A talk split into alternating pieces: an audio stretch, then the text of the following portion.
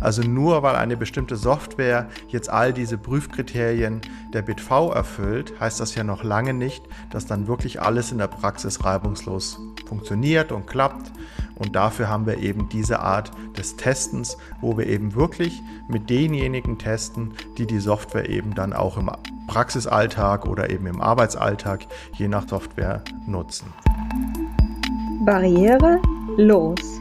Der Podcast für barrierefreie Lösungen im digitalen Raum. Hallo und willkommen zu Barrierelos, dem Podcast zur digitalen Barrierefreiheit. Mein Name ist Dennis Bruder von der Beratungsstelle Digitale Barrierefreiheit in Bayern und zum Anfang des Podcasts will ich auf unseren Accessibility Day am 12. April hinweisen, der bei uns vor Ort in der Pfennigparade stattfinden wird.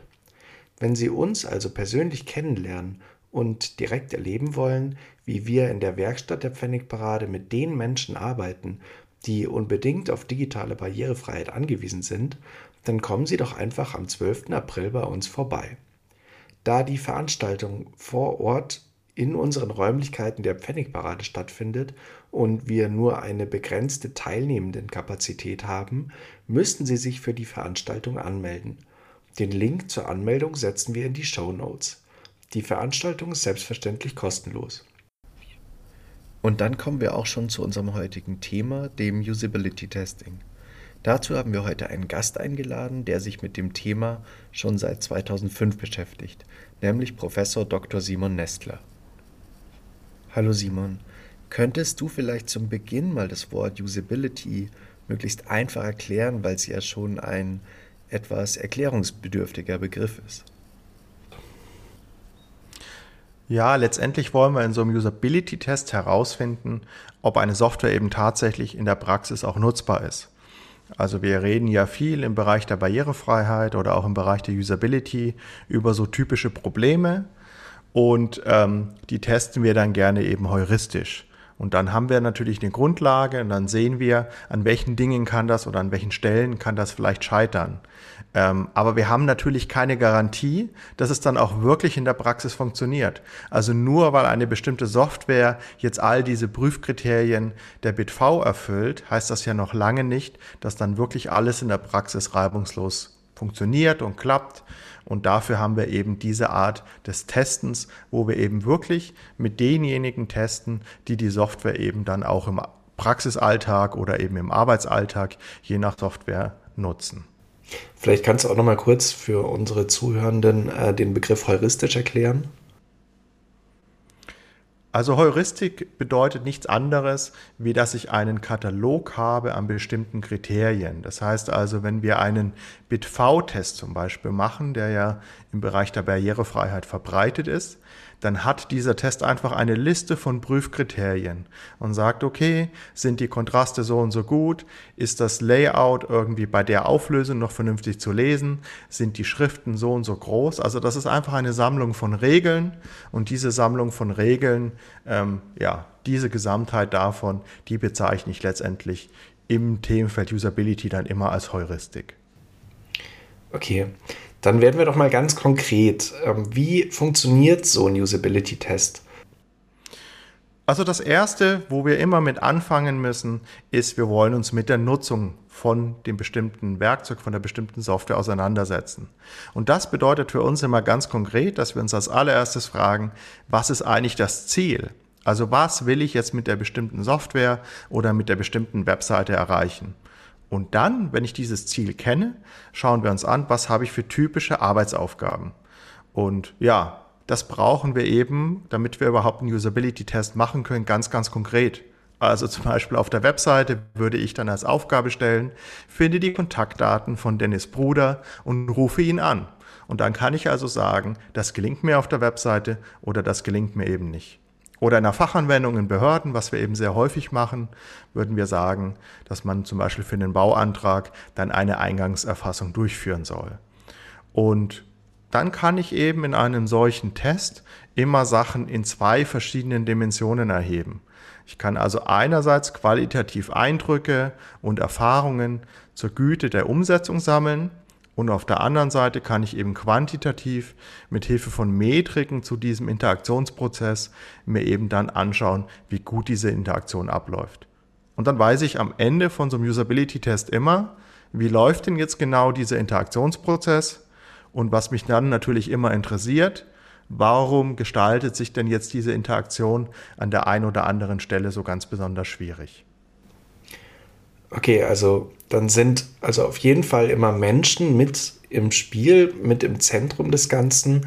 Und dann stellt sich ja die Frage der Auswahl dieser Personen. Welche Versuchspersonen nehmt ihr für solche Zielsetzungen, für solche Tests?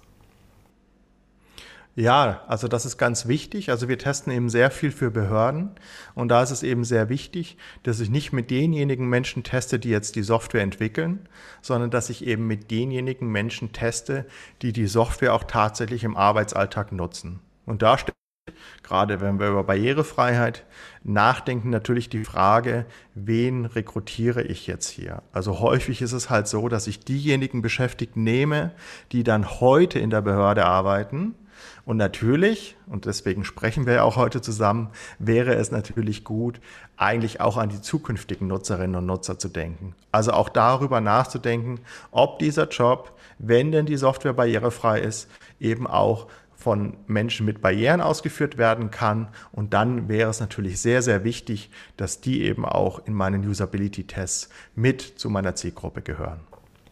Also ich höre daraus, dass es da durchaus eine Problematik gibt, Menschen mit Einschränkungen und bestenfalls auch mit verschiedenen Einschränkungen für solche Tests dann überhaupt bei den Kunden und Kundinnen zu finden. Ist das richtig? Ja, genau. Also es gibt natürlich ähm, Datenbanken, es gibt ähm, Unternehmen, die sagen, wir haben schon ein, ja, ein Set an Menschen mit unterschiedlichen Einschränkungen, wo letztendlich das auch rekrutiert werden kann oder die rekrutiert werden können für solche Tests. Aber gerade wenn wir natürlich sehr fachspezifische Dinge untersuchen, dann brauchen wir nicht irgendjemanden mit bestimmten Einschränkungen, sondern wir brauchen ja auch jemanden, der die Fachlichkeit hat, um jetzt so eine Fachanwendung überhaupt bedienen zu können. Und dieser Match, dass ich also beides habe, das ist tatsächlich für uns in der Praxis häufig schwierig oder nicht so ganz einfach, diejenigen Personen dann auch zu identifizieren. Ja, das ist natürlich ein Problem, ähm, aber in der Barrierefreiheit ist es ja dann auch noch so, dass es eben dann auch noch die Kriterien der BitV gibt, also der Testung und die das Ganze natürlich dann begleitet irgendwo. Ähm, jetzt noch die Frage, weil vielleicht ist es nicht so ganz klar rübergekommen, wie sich das Ganze denn voneinander abgrenzt, äh, die Usability-Tests von den Kriterien, die es aus der digitalen Barrierefreiheit gibt. Also man muss da eben, wie ich gerade schon gesagt habe, bei den Tests jetzt unterscheiden, ähm, dass man immer zwei unterschiedliche Arten von Daten erhebt. Also einerseits haben wir eben qualitative Daten. Und was wir dort tatsächlich in so einem Test machen, ist, dass wir häufig und gerne eigentlich die Methode des lauten Denkens verwenden. Das heißt, die Menschen, die das bedienen, sagen, was sie tun. Und damit können wir natürlich sehr gut, oder das tun wir dann parallel, dass wir die Interaktion beobachten. Und ganz wichtig ist, dass wir wirklich eins zu eins das beobachten.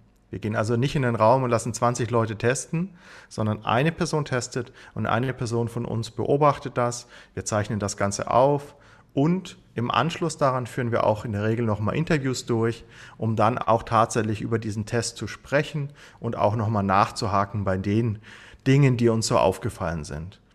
Und das andere, was wir machen, ist, dass wir quantitativ wirklich Usability messen. Und da gibt es halt drei Dimensionen. Effektivität, Effizienz und Zufriedenstellung. Das heißt also, was wir in so einem Test messen ist, kommt man denn eigentlich ans Ziel? Also die Effektivität und dann messen wir auch die Effizienz. Also wir messen die Zeit, wie lange diese Interaktion dann auch tatsächlich dauert und wir messen, wie viele Fehler dabei auftreten. Und als drittes messen wir eben die Zufriedenstellung. Wir machen das meist mit Fragebögen, gibt zum Beispiel den System Usability Scale oder UMUX, das sind einfach so Fragebögen. Oder wenn wir uns ein bisschen mehr noch auf UX fokussieren, nehmen wir auch gerne den UEQ und den Attractive als Fragebögen. Und das ist der entscheidende Unterschied. Diese zwei letzten Dimensionen, die ich genannt habe, Effizienz und Zufriedenstellung, das sind Dinge, die ich eben jetzt durch diese Kriterien eines BIT-V-Tests eben nicht identifizieren kann. Okay, jetzt haben wir ja vorhin über die Auswahl der Personen gesprochen. Wenn du jetzt sagen würdest, also du gehst zum Beispiel zu einer öffentlichen Stelle und sagst, du willst die Nutzenden, die wirklich die Software auch nutzen, in die Testungen integrieren. Hättest du einen Tipp, wie man dann zum Beispiel Menschen mit Einschränkungen ähm, dort mit erfassen kann? Also wissen denn überhaupt die Behörden zum Beispiel, welche Personengruppen, welche Menschen vielleicht auch mit Einschränkungen sie haben? Also das, die zweite Frage lässt sich sehr einfach beantworten. Wir machen häufig die Erfahrung, dass man darüber keinen Überblick hat. Also dass man nicht weiß, welche Menschen welche Einschränkungen haben und ähm, ja, geschweige denn, dass man auch noch weiß, was für Arten von Einschränkungen da vielleicht vorhanden sind. Ja, und es gibt grundsätzlich zwei Fälle. Das eine kann eben sein, dass die Gruppe an Menschen sehr klein ist und sehr überschaubar ist, dass also eine bestimmte Software von 30 Menschen benutzt wird. Dann kennen diejenigen, die dafür verantwortlich sind, alle ähm, Nutzerinnen und Nutzer ganz persönlich und wissen genau vielleicht auch um individuelle ähm, Bedürfnisse oder Erfordernisse. Ja, und wenn und es kann eben aber auch sein, dass in so einer kleinen Stichprobe, wenn eben nicht so viele da diese bestimmte Anwendung nutzen, eben gar keine Menschen mit Einschränkungen enthalten sind. Und auf der anderen Seite gibt es aber auch sehr, sehr große Gruppen, die dann sehr anonym sind, wo es also sehr schwer ist, letztendlich diese Information vorher zu haben. Also da gibt es eigentlich, der einzige Weg ist tatsächlich, ähm, ja, das vorgelagert durch Umfragen rauszufinden und einfach solche ja, Informationen dann auch tatsächlich aufzubauen. Und natürlich auch diejenigen, die vielleicht sagen, ah, das ist aber schwierig, wenn wir sowas systematisch erfassen, ähm, das ist datenschutzrechtlich schwierig, dann einfach natürlich auch mit ins Boot zu holen und zu sagen, ja, das ist uns bewusst, aber das ist ja eigentlich dient ja dem Zweck, dass wir genau die Einschränkungen besser berücksichtigen können. Und dafür brauchen wir natürlich diese Informationen ähm, und müssen diese Informationen eben erheben. Und ja, dann eben die Menschen ganz gezielt auch ansprechen und einbinden. Jetzt haben wir schon ein bisschen was über die Problematik bei der Auswahl gehört, aber die Problematik ist ja natürlich auch noch ein bisschen größer gelagert, dass nämlich solche Tests natürlich vermutlich auch recht aufwendig sind. Wie aufwendig ist denn sowas? Ja, also wir beobachten tatsächlich, dass unsere Kundinnen und Kunden den Gesamtaufwand für diese Tests manchmal wirklich unterschätzen. Also es geht ja nicht nur darum, dass wir die Tests durchführen müssen, dass wir die koordinieren müssen, dass wir die Termine planen müssen. Das ist ja eigentlich nur ein ganz kleiner Teil unseres Tests. Was ja wirklich die Zeit kostet, ist, dass wir das vorbereiten müssen und eben auch die Aufgaben gemeinsam entwickeln müssen. Und was hier tatsächlich hilft, um den Aufwand ein bisschen zu reduzieren, ist, dass wir die Software im Vorfeld bereits eben intensiv analysieren. Das heißt also, was wir gerade schon besprochen haben, diese heuristischen Konformitätsprüfungen nach der EN 301549 und eventuell in Bezug auf Usability auch nach der DIN EN ISO 9241110, ähm, die machen wir vorgelagert und damit können wir einfach offensichtliche Dinge schon im Vorfeld abklären. Also als Beispiel, wenn ich jetzt die Anwendung nicht mit der Tastatur bedienen kann oder die Inhalte schwer irgendwie in eine lineare Form zu bringen sind, so dass sie vorgelesen werden können oder mein Layout zum Beispiel beim Zoomen kaputt geht, dann brauche ich, um das rauszufinden, keinen Usability-Test mehr, sondern finde ich das auch heuristisch bereits gut heraus, kann die Probleme erstmal lösen, kann dann erst mit einer Vision, wo ich sage, die müsste jetzt eigentlich schon sehr gut funktionieren, eben in diese Usability-Tests gehen. Und dann ist dieser Aufwand auch tatsächlich gerechtfertigt, aus unserer Sicht zumindest, weil wir eben nochmal weitere Probleme finden, die eben von den Heuristiken manchmal nicht so ganz erfasst werden. Okay, jetzt noch eine Abschlussfrage. Was ist denn deine Meinung zum Ausblick, äh, zu dem Zusammenspiel digitale Barrierefreiheit und Usability? Ähm, wird das Thema auch vielleicht gesetzlich mehr Einzug halten, also die Verschränkung des Ganzen, Stichwort auch WCAG 3.0? Genau, also du sprichst es gerade an, WCRG 3.0. Ich weiß, dass es einen Entwurf gibt. Ich weiß nicht, wie diese sogenannten holistischen Tests, die dort genannt sind, jetzt genau dann aussehen werden. Aber ich bin mir sehr sicher, dass das dort genau gefordert sein wird und auch jetzt aktuelle Gesetzesvorhaben, wie zum Beispiel das Online-Zugangsgesetz, da ist ja gerade das Änderungsgesetz in der Beratung. Und da gibt es also auch einen Paragraphen, der diese beiden Themen eben gemeinsam nennt. Wie das zu adressieren ist, ist noch so ein bisschen auszugestalten. Also ich glaube, dass das tatsächlich die Zukunft sein wird, das gemeinsam zu betrachten, statt diese Themen irgendwie getrennt voneinander zu analysieren. Also es lohnt sich, sich auch schon mal mit dem Thema ein bisschen zu beschäftigen. Ähm, das war es jetzt tatsächlich auch schon mit den Fragen, die ich ähm, dir stellen wollte. Vielen Dank erstmal, Simon. Ja, vielen Dank, Dennis, für das interessante Gespräch. Bitte. Ähm, und in der nächsten Folge werden wir uns dann tatsächlich auch nochmal mit dem Thema Usability Testing beschäftigen. Und zwar diesmal ähm, mit Menschen mit Behinderungen. Das war es auch schon wieder mit dieser Folge von Barrierelos dem Podcast zur digitalen Barrierefreiheit.